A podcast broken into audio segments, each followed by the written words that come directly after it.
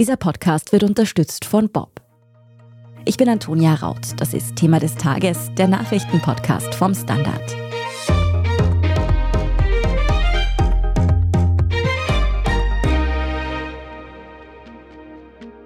Extremes Wetter, Naturkatastrophen, Ernteausfälle.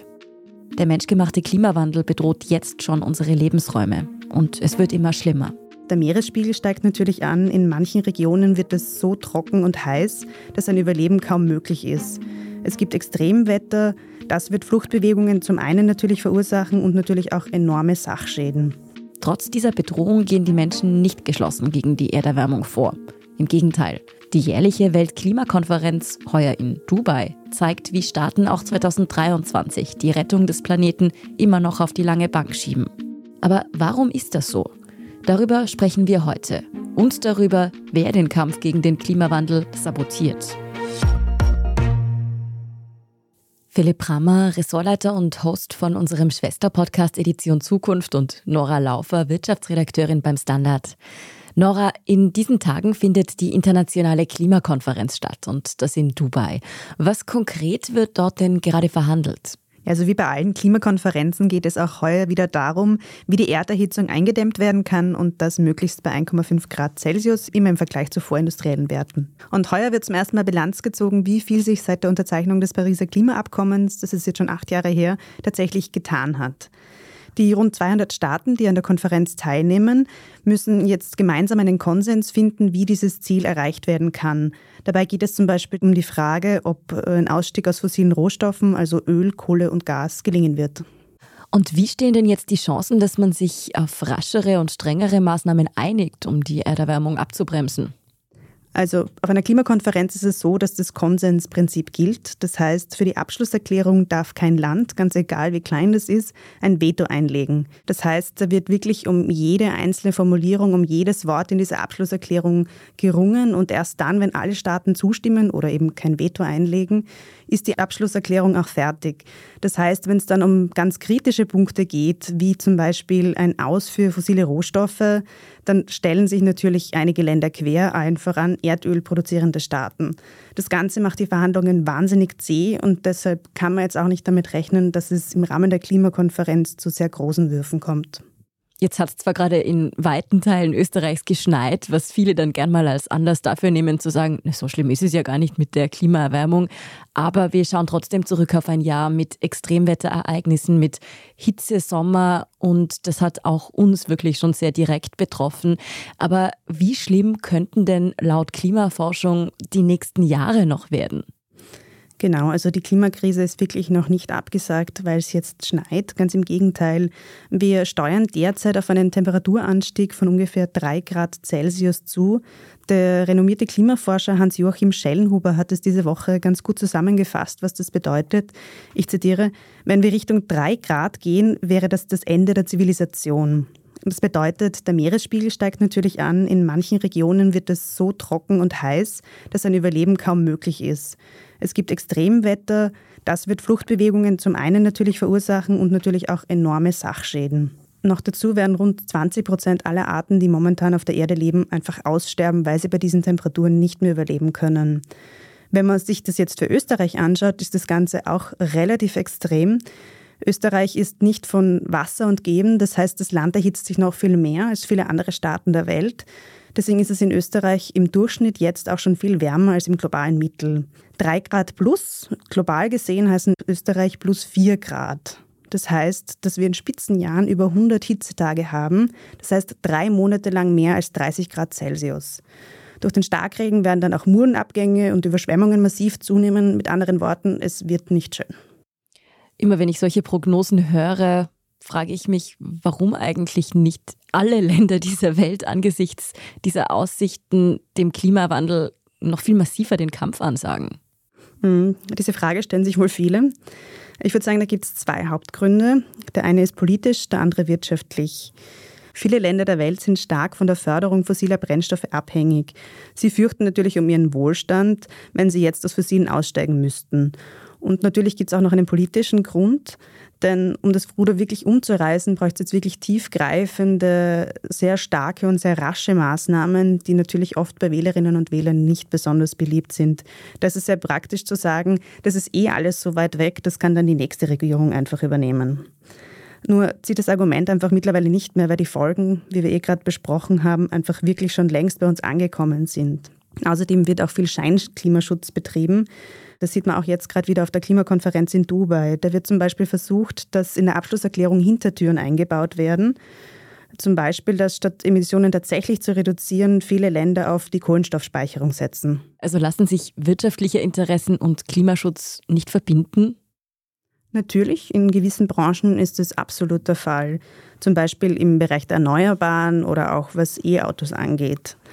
Das wäre auch wirtschaftlich durchaus schlau zu sagen, wir setzen auf grüne Technologie, wir werden der Marktführer. Da könnte sich Österreich auch sehr profilieren, weil es sehr viel Know-how in dem Land einfach gibt. Schwieriger wird es dann hingegen für andere Staaten, die eben, wie schon erwähnt, sehr stark auf die Förderung von fossilen Rohstoffen ausgerichtet sind, deren Bruttoinlandsprodukt hauptsächlich dadurch entsteht, das ist zum Beispiel beim Gastgeberland die Vereinigten Arabischen Emirate so. Deren Reichtum ist in erster Linie auf fossilen Rohstoffen aufgebaut. Das wird einen Umstieg natürlich schwieriger machen und auch die Unterstützung dafür wird kaum gelingen. Entsprechend stark ist eben auch der Widerstand, der von dort kommt. Das muss natürlich aber andere Länder nicht davon abhalten, selbst zu sagen, wir reduzieren Emissionen, wir selbst wollen es schaffen. Wenn wir über grüne Technologien sprechen, dann gibt es natürlich welche, die quasi dem Klima nicht noch mehr schaden oder weniger schaden als andere.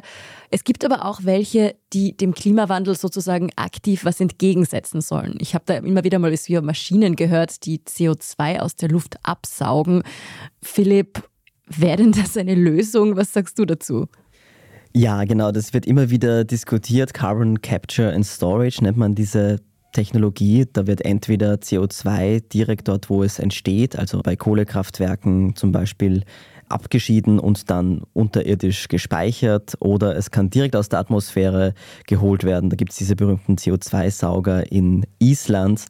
Aber all diese Technologien sind kaum erforscht, kosten sehr, sehr viel Energie und auch Geld. Also man ist dann ungefähr bei 1000 US-Dollar pro gespeicherter Tonne CO2. Und Momentan wird es eben auf der Klimakonferenz auch wieder sehr stark gepusht, auch von Ölstaaten und Ölkonzernen oder von fossilen Konzernen, dass man doch einfach alles weiter betreiben könnte wie bisher, möglichst wenig ändern und einfach das CO2 abscheiden und speichern. Und das klingt natürlich schön, aber es ist eben noch sehr teuer. Und wenn man sich jetzt mal anschaut, wie teuer die Energieerzeugung ist aus den verschiedenen Energiequellen, dann ist einfach Wind- und Solarenergie in vielen Fällen heute schon günstiger als Gas und teilweise auch Kohle. Und das wird eher noch günstiger in den kommenden Jahren und Jahrzehnten. Und bei den fossilen Brennstoffen haben wir da eher ein Plateau erreicht, einfach wo es eigentlich eher noch teurer wird. Also wenn jetzt noch zusätzlich diese CO2-Speicherung dazukommt, dann wird es einfach nochmal viel teurer, als es eh jetzt schon ist.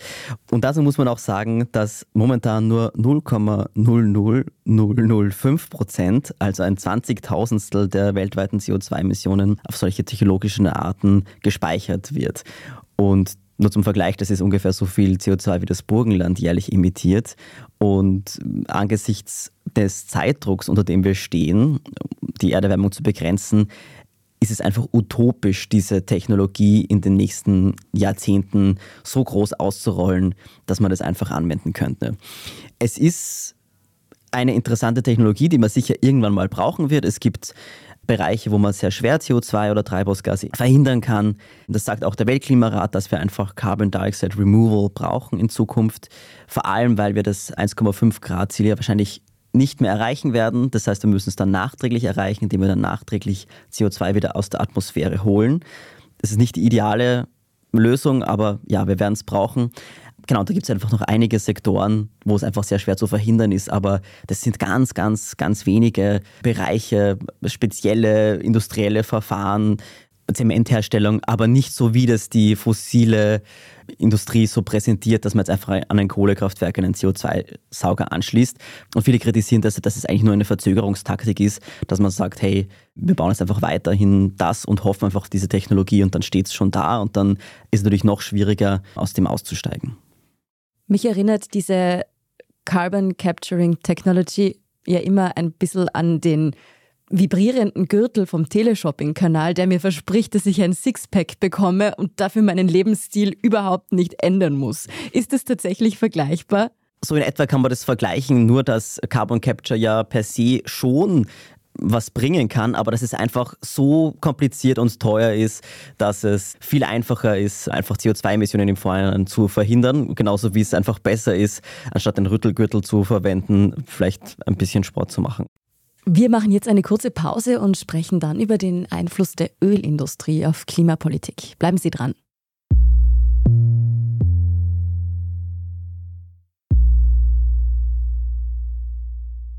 Die Tannen nicht zu groß, kräftige Äste möglichst dicht, bitte keine Blaufichte, die passt nicht zur Tapete und bitte keine Kiefer oder Fichte. Noch Fragen? Warum sind nicht alle bei Bob? Jetzt mit Flexmas Bob Unlimited 3 Euro pro Monat sparen. Mit unlimitiert Daten und ohne Bindung. Nur 16,90 Euro pro Monat im ersten Jahr plus 25 Euro jährlich. Nur auf Bob.at. Warum sind nicht alle bei Bob? Bin die Franziska. Ich bin der Martin. Und wir wollen besser leben. Lohnt sich 10.000 Schritte zu gehen jeden Tag? Ist das Großraumbüro wirklich so schlecht wie sein Ruf? Spoiler, ja. Bringt's was, Intervall zu fassen? Wir fragen die, die es wirklich wissen und probieren es auch gleich selber aus. Bei Besser Leben, jeden Donnerstag eine neue Folge.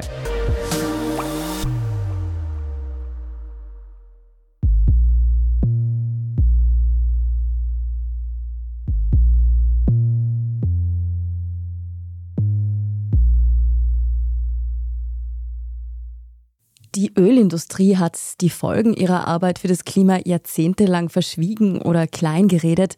Heute ist das alles bekannt. Welche Kräfte beeinflussen denn da am stärksten die Politik? Ja, es ist generell sehr schwierig zu beweisen, welche Unternehmen wie Einfluss auf politische Maßnahmen nehmen. Aber Fakt ist, dass sich von Jahr zu Jahr mehr Lobbyistinnen und Lobbyisten von Kohle-, Öl- und Gaskonzernen auf den Weltklimakonferenzen tummeln und teilweise sogar als Teil der offiziellen Delegation an den jeweiligen Verhandlungstischen sitzen. Und dass sie dort sitzen, das hat ja auch einen Grund. Und oft verschwimmen auch die Grenzen zwischen Staat und fossiler Industrie, weil große Energiekonzerne oft in staatlicher Hand sind. Also zum Beispiel führt der Präsident der Klimakonferenz Al-Jaber selbst den staatlichen Ölkonzern ADNOC der Vereinigten Arabischen Emirate und viele werfen dem Klimakonferenzpräsidenten deshalb vor, gelinde ausgedrückt, einen Interessenskonflikt zu haben. Denn der staatliche Ölkonzern ADNOC plant die Ölproduktion bis 2030 um ein Viertel zu erhöhen und das ist definitiv mit keinem Klimaziel vereinbar. Also was jetzt hinter verschlossenen Türen passiert, das weiß man nicht, aber naheliegend wäre, dass die Leute von fossilen Konzernen, die dort anwesend sind, den Verhandlerinnen und Verhandlern ähnliches einflüstern wie auch der Öffentlichkeit, nämlich dass sie nicht Teil des Problems, sondern Teil der Lösung sind.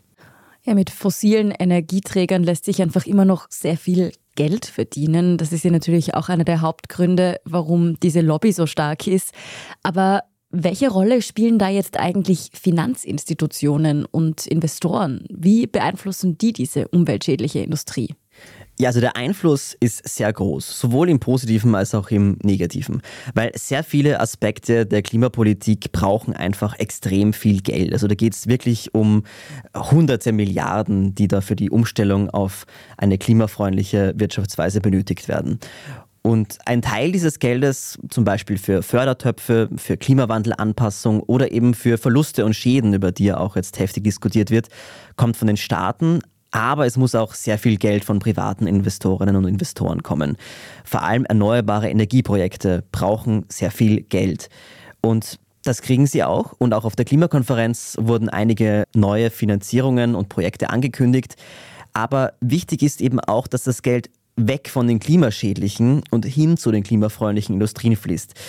Und so grünes Geld ist ein großes Thema in der Finanzbranche, aber das ist leider auch sehr oft Greenwashing, weil eben nicht immer klar ist, was als grüne Investition zählt. Also zum Beispiel in der EU zählt dazu auch Atomenergie oder Erdgas.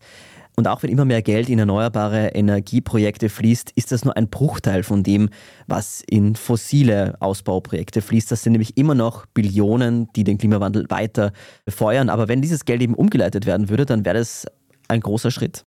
Rund um den Klimawandel gibt es ja auch sehr viele verschiedene Interpretationen von Daten, um nicht zu sagen Falschinformationen, die auch kursieren, gerade in sozialen Medien.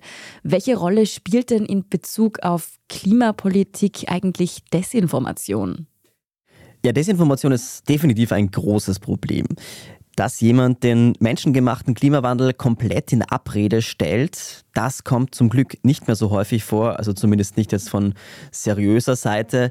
Stattdessen stellen sich eben fossile Energiekonzerne als grün hin, präsentieren sich als Teil der Lösung, zum Beispiel indem sie sagen, dass sie die Emissionen der Öl- und Gasförderung selbst reduzieren, was natürlich auch wichtig ist, aber halt nur ein kleiner Teil des Problems und dass sie auch bei der Klimawende ganz vorne dabei sind. Gas wird als saubere Energiequelle dargestellt und Gas ist zwar weniger klimaschädlich als Kohle, aber immer noch sehr schlecht. Und dazu werden auch oft falsche Lösungen angepriesen. Also Carbon Capture and Storage zum Beispiel, das haben wir bereits geredet. Man nennt das auch die Discourses of Delay, also Verzögerungstaktiken, um den Ausstieg möglichst lange hinauszuzögern. Und da wird auch sehr viel mit Emotionen gespielt. Also Öl und Gas, das Wohlstand sichert, stabil ist, für Energiesicherheit sorgt und auf der anderen Seite die unzuverlässigen, teuren, erneuerbaren Energien, die alles noch nicht erforscht sind. Und das alles sind zwar nicht Fake News, aber ich würde sagen Greenwashing an der Grenze zur Desinformation. Und es wird aber auch mit falschen Fakten gearbeitet. Und da gab es im Vorfeld der Klimakonferenz auf Social Media Accounts, die eben solche Botschaften verbreiten, teilweise auch finanziert von diesen fossilen Konzernen. Posts, die teilweise wie Nachrichten aussehen sollten. Und schon im Juli wurde auch aufgedeckt, dass hunderte Fake-Accounts Stimmung für den Austragungsort Dubai machen sollten.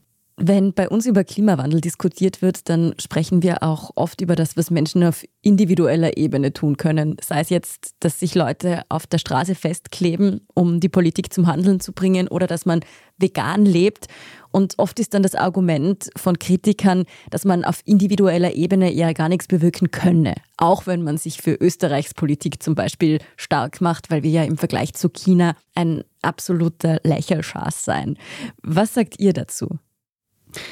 Natürlich kann man auf individueller Ebene was verändern. Es ist natürlich super, wenn man Emissionen einspart im alltäglichen Leben, wenn man das Fahrrad verwendet oder mit den Öffis fahrt, Müll trennt, weniger fliegt, weniger tierische Produkte isst und so weiter. Ich glaube aber, dass das allein uns nicht retten wird, weil man stößt halt bei diesem klimafreundlichen Leben sehr schnell an Grenzen. Also wenn man zum Beispiel in einer Mietwohnung wohnt, wo mit Gas geheizt wird und die vielleicht auch noch sehr schlecht isoliert ist, dann kann man da als Mieter oder Mieterin eigentlich sehr wenig dagegen tun, obwohl es einfach sehr viel CO2 sehr einfach einsparen würde. Man kann, wenn man jetzt irgendwo wohnt, wo keine Öffis hinfahren, stoßt man auch schnell an die Grenze, weil man vielleicht einfach aufs Auto schwer verzichten kann ich glaube, man darf sich da nicht wahnsinnig machen lassen. Und selbst wenn man jetzt wirklich sehr klimafreundlich lebt, wird es immer noch sehr hohe Restemissionen geben, die immer noch größer sind, als sie sein sollten, weil einfach unser ganzes System, unsere ganze Gesellschaft momentan noch sehr auf eben fossile Energien aufgebaut ist. Und aus denen müssen wir raus, aus denen muss die Welt raus. Das sind die Fakten eindeutig und das kann vor allem nur politisch gehen, aber klar braucht es natürlich beide Wege. Aber was kann man denn zum Beispiel Menschen sagen, die argumentieren, dass sogar ganz Österreich oder vielleicht die EU ja den Klimawandel nicht im Alleingang stoppen könnten, ohne dass zum Beispiel große Player wie China da auch eine 180-Grad-Wende einlegen, Nora? Das ist halt immer nur ein Teil des Arguments. Wenn man sich das historisch anschaut, dann ist China, das eben immer wieder gern so als, als Buhmann genannt wird, nur für einen vergleichsweise geringen Anteil der Emissionen verantwortlich, vor allem wenn man darüber nachdenkt, wie groß die Bevölkerung in China ist. Zugleich entstehen viele Emissionen in China ja durch Produkte, die für Europa erzeugt werden. Das heißt, die werden dort nie konsumiert, sondern nur in Europa und da wird viel ausgelagert. Also es gibt auch viele österreichische Firmen, die zum Beispiel in China produzieren und diese Emissionen haben absolut nichts mit China zu tun. Natürlich kann jetzt China nicht aus der Verantwortung gezogen werden, weil dort gibt es nicht genug Restriktionen. Deswegen wird auch schmutzig produziert. Aber dennoch ist es einfach zu kurz und zu einfach zu sagen, nur China ist schuld. Und um nochmal auf deine vorige Frage zurückzukommen, Ich glaube, es ist wichtig, dass Individuen viel tun. Ich glaube, man sollte jetzt niemanden ganz aus der Verantwortung ziehen, einfach nicht zuletzt deshalb, weil es oft ja auch abfärbt. Also wenn jetzt zum Beispiel mein Nachbar, meine Nachbarin eine Wärmepumpe installiert und ich merke, ah, okay, der oder die hat auf einmal viel geringere Heizkosten, dann kann das ja auch ein gutes Beispiel sein. Also ich glaube, dass das auch so einen Mitnehmeffekt hat. Ich glaube, das große Ganze muss aber auf politischer Ebene entschieden werden. Ich glaube, ohne klare Regelwerke, aber auch ohne Verbote wird es einfach nicht gehen. Da wird es auf der EU-Ebene Regelungen brauchen, aber vor allem in Österreich auch auf nationaler und auf Bundesebene. Und um noch einmal zum Individuellen zurückzukommen, auch da können Individuen viel entscheiden, und zwar beim Gang zur Wahlurne. Da kann ja auch viel eingefordert werden. Wobei ich glaube, dass da gerade in Österreich sehr viele frustriert sind, weil sie gehofft haben, dass durch die Grünen jetzt sehr viel weitergehen wird im Klimaschutz. Aber man hat gesehen, so einfach war das dann doch nicht. Dementsprechend sind jetzt natürlich auch viele Augen nach Dubai gerichtet und auf das Ergebnis, das man dort dann vorbringen wird. Vielen Dank für eure Einblicke, Nora Laufer und Philipp Bramer. Danke. Gern. Unsere Kollegin Alicia Prager berichtet übrigens auch aus Dubai direkt. Das lesen Sie natürlich alles auf derstandard.at. Danke bis hierhin schon mal fürs Zuhören und wir sprechen in unserer Meldungsübersicht gleich noch über die aktuellen Entwicklungen in Gaza. Bleiben Sie dran. Die Tannen nicht zu groß, kräftige Äste möglichst dicht, bitte keine Blaufichte, die passt nicht zur Tapete und bitte keine Kiefer oder Fichte. Noch Fragen? Warum sind nicht alle bei Bob? Jetzt mit Flexmas Bob Unlimited 3 Euro pro Monat sparen. Mit unlimitiert Daten und ohne Bindung. Nur 16,90 Euro pro Monat im ersten Jahr plus 25 Euro jährlich. Nur auf Bob.at. Warum sind nicht alle bei Bob?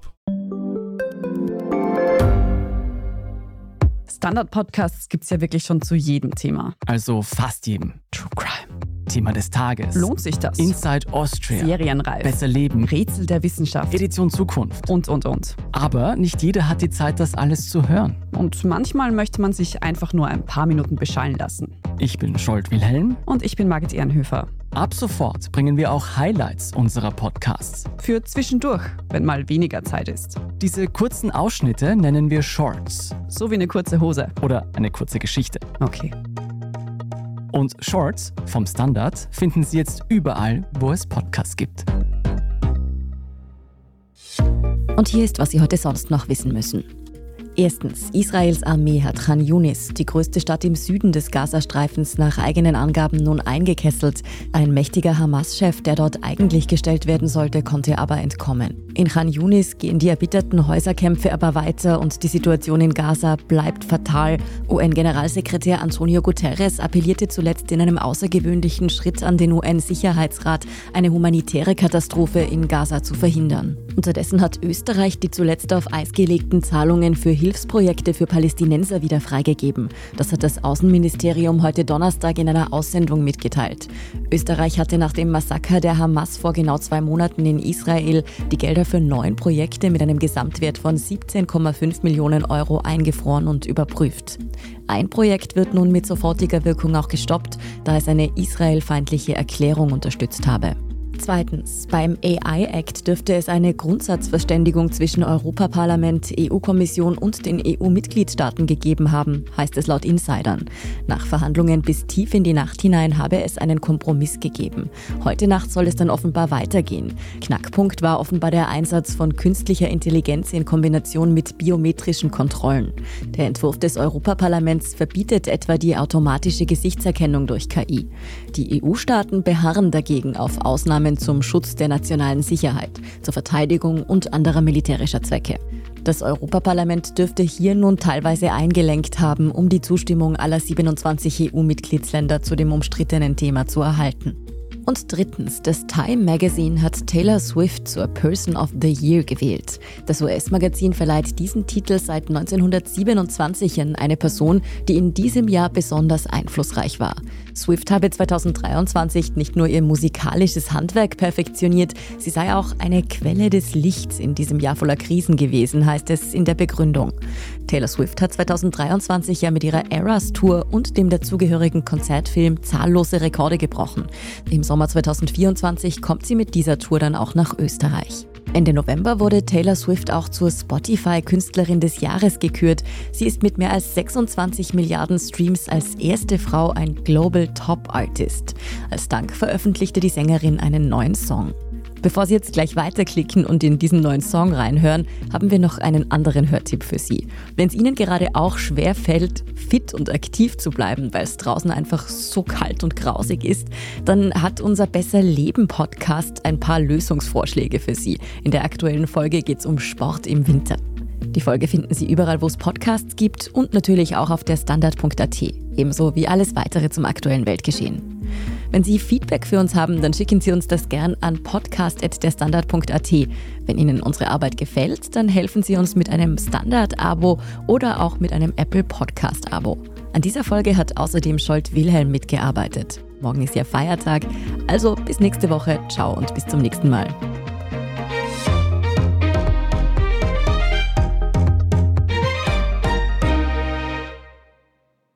Die Tannen nicht zu groß, kräftige Äste möglichst dicht, bitte keine Blaufichte, die passt nicht zur Tapete und bitte keine Kiefer oder Fichte.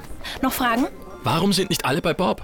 Jetzt mit Flexmas Bob Unlimited 3 Euro pro Monat sparen. Mit unlimitiert Daten und ohne Bindung. Nur 16,90 Euro pro Monat im ersten Jahr plus 25 Euro jährlich. Nur auf Bob.at. Warum sind nicht alle bei Bob?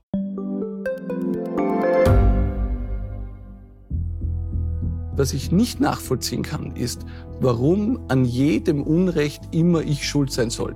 Ein Korruptionsskandal jagt den anderen. Österreich hat in den letzten 30 Jahren viel über Klimaschutz gesprochen, aber zu wenig getan. Die Politik verschläft die Klimakrise. Die Behörden haben alles richtig gemacht. Fehler vergisst man, statt daraus zu lernen. So sind wir nicht. So ist Österreich einfach nicht. Aber wie ist Österreich dann? Das wollen wir bei Inside Austria herausfinden. Wir blicken auf die großen österreichischen Skandale. Von Ibiza bis Ischgl. Wir wollen wissen, wer dafür in der Politik die Verantwortung trägt. Und wir schauen genau hin, wo Österreich über seine Grenzen hinaus mitmischt. Vom Wirecard-Skandal bis zum Ukraine-Krieg. Das ist Inside Austria von Standard und Spiegel.